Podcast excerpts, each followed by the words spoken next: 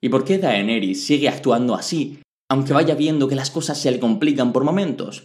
Porque hemos dicho que Daenerys parecía tener un propósito claro, gobernar con justicia y sabiduría a su pueblo. Pero no es cierto. Hola, ¿cómo estás? Soy Juan Cantabella, el surfero de montañas. Vamos con la quinta entrada de este podcast. A propósito de Daenerys Targaryen, Juego de Tronos. Quédate y disfruta de una review que no vas a encontrar en ningún otro sitio. Vamos a analizar la vida de la madre de dragones que me pidió Micaela en los comentarios de vídeos anteriores. Voy a contarte cómo es su progreso personal y justo al final voy a plantearte una reflexión muy poderosa.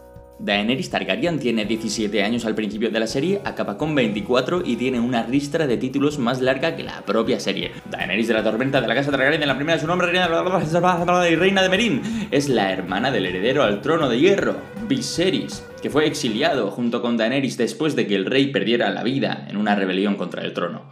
Todo esto ocurre en Poniente, que es el continente que engloba los siete reinos que son regidos por la persona que se sienta en el trono de hierro. Así que tenemos una mujer que ha nacido para ser la hermana del rey Viserys, quien ni es rey ni es nada, pero no deja de buscar la manera de recuperar el trono. Estos Targaryen llevaban ya desde hacía varias generaciones un rollete eh, raro.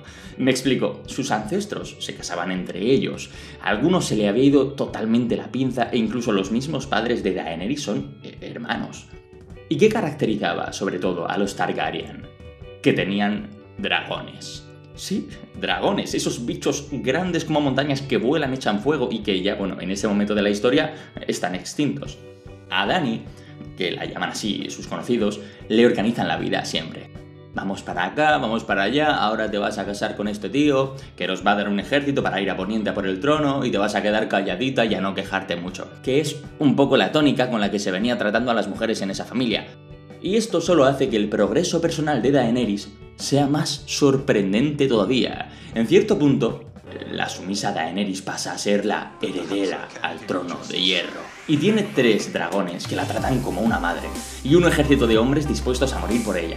Cambian las tornas radicalmente. En las primeras temporadas vemos a una Daenerys que se encarga de meterle caña a los esclavistas, a los ricachones aprovechados y a los nobles de turno, y que libera esclavos y toma decisiones sabias y justas. Casi todos la aman y la quieren como reina. Te pregunto, querido oyente, ¿cómo es posible esto? ¿Qué es lo que motiva a Daenerys? Seguro que lo tienes claro. Sí, ella tiene como meta sentarse en el trono de hierro y ser reina. Y parece que tiene un propósito que sustenta esa meta, que es el de ser una reina justa con su pueblo y tomar sabias decisiones. Todo esto es bastante sencillo de mantener cuando está bien rodeada de personas que la apoyan, la quieren y sustentan sus decisiones, pero en cierto momento deja de ser así. Daenerys se planta en la ciudad de Meereen, esperando el momento propicio para marchar sobre Poniente, y por primera vez se para a gobernar una ciudad. Y ahí sucede la magia. Empiezan las revueltas internas, las complicaciones y algún ser querido de Daenerys muere. Y Daenerys de la tormenta toma represalias. No juzgamos el hecho. Vamos a no meternos en camisa de siete varas. Solo vamos a analizar la reacción. Es muy emocional. Ella pierde algo que le importa y alguien tiene que pagar por ello. Súper importante echarle un buen ojo a esto porque es la tónica con la que funciona Daenerys. No es que Daenerys sea una mujer muy agresiva y con un pronto terrible. Más bien sucede que es una persona normal. En una posición de mucho poder, donde tú y yo guardaríamos rencor y criticaríamos un poco las espaldas, ella produce un derramamiento de sangre y es una reacción directamente proporcional a su posición, de forma que... Hasta aquí te comento que si te está gustando te suscribas, le des a la campanita para que YouTube te notifique cuando suba los siguientes episodios del podcast y así te puedas organizar para verlos cuando te apetezca. No le des a me gusta todavía porque estoy a tiempo de meter la pata. Mejor vamos a esperar al final, le das y me comentas además de qué personaje quieres que haga las siguientes reviews. Mira, para ser muy francos y no darle más vueltas. Daenerys parte con muy buenas intenciones a sentarse en el trono de hierro y por ende a acabar con el rey. Es su finalidad.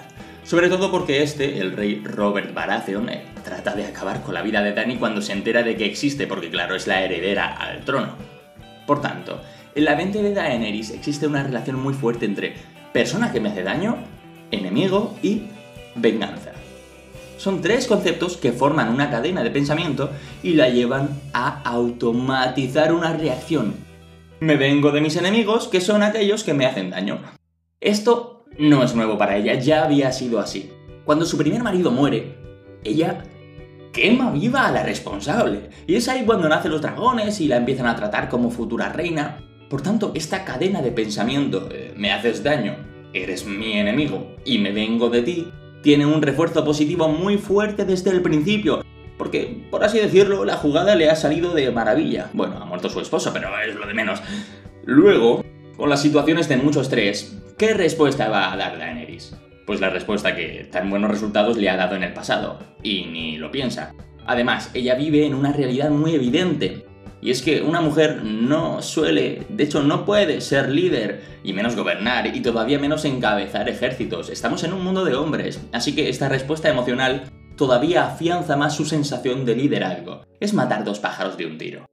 ¿Te das cuenta, querido oyente, como, por muy fuerte que sea tu propósito, una mente que ve enemigos en todas partes y que tiende a reaccionar como lo haríamos tú o yo cuando alguien se mete con nosotros, no es la propicia para ser una persona sabia y justa en el largo plazo?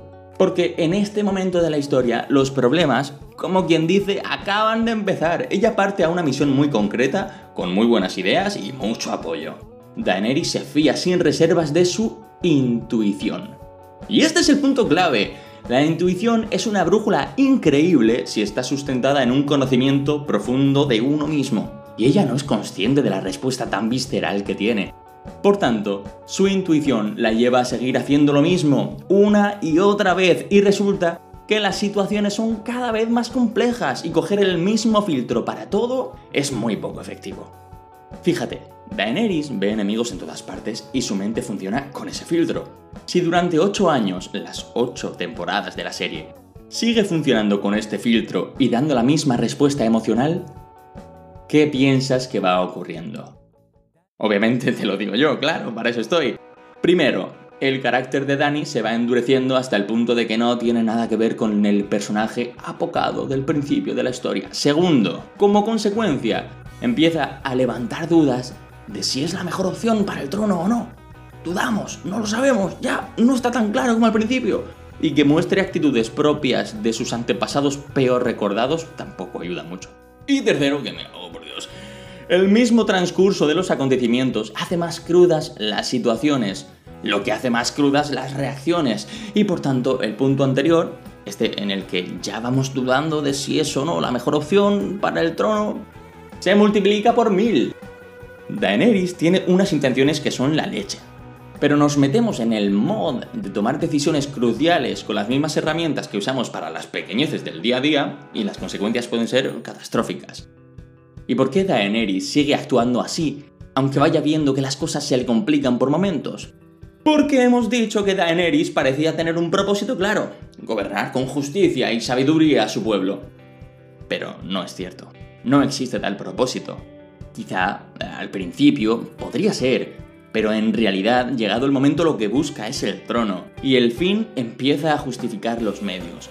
Como no hay un propósito claro, dejan de existir los valores tan reseñables con los que comenzó su andadura. Por último, te planteo una cuestión a la que quizá no le hayas dado vueltas. Era mi promesa al principio del vídeo. Querido oyente, si tú programas tu mente con la idea de que hay un enemigo y dedicas mucho tiempo y recursos a eliminarlo, ¿qué crees que pasará cuando ya no haya enemigo? ¿Piensas que, como seres humanos, tenemos la capacidad de cambiar radicalmente nuestro esquema mental de un segundo a otro? ¿O más bien que este esquema mental sigue activo y seguimos buscando y encontrando enemigos? Por si no era demasiado evidente, la opción válida es eh, la segunda. En los últimos compases de la serie, cuando en Desembarco del Rey las tropas de los Lannister se rinden ante la ofensiva brutal de la Madre de Dragones, Daenerys, a lomos de Drogon, encabeza la masacre de la ciudad. Una ciudad que ya se había rendido, llena de inocentes, y encabeza una carnicería en la que no hay quien se salve. Nadie. La mente de Daenerys no puede dejar de pensar con el mismo esquema que ha utilizado durante 8 años. Y de nuevo, los pensamientos dolor, enemigo, venganza se suceden en su cabeza. Y hasta aquí este análisis de personaje a través del propósito. Ahora sí, dale al like y compártelo con ese amigo al que no le gustó nada el final de la serie. Suscríbete si no lo has hecho ya y dale a la campanita. Espero sinceramente que te vayas con la idea clara de que necesitamos un propósito definido, con unos valores claros, para que no se nos vaya la pinza intentando alcanzar una meta. Sobre todo si tu mascota es un dragón. y por supuesto, fíjate de tu intuición, pero antes haz un profundo sondeo interno. Hazlo. Espero que te haya gustado muchísimo este podcast. Me flipará verte en Instagram, arroba Juan Cantabella, comparto cosas todos los días, pásate por allá. Pero primero pásate por mi web, www.juancantabella.com. Te dejo en la descripción el enlace, ¿vale? Secreto. Donde encontrarás mi blog y otras cosas que te van a interesar. Y nos vemos en el próximo análisis. Y hey, coméntame de quién quieres que haga la próxima review. Un abrazo enorme.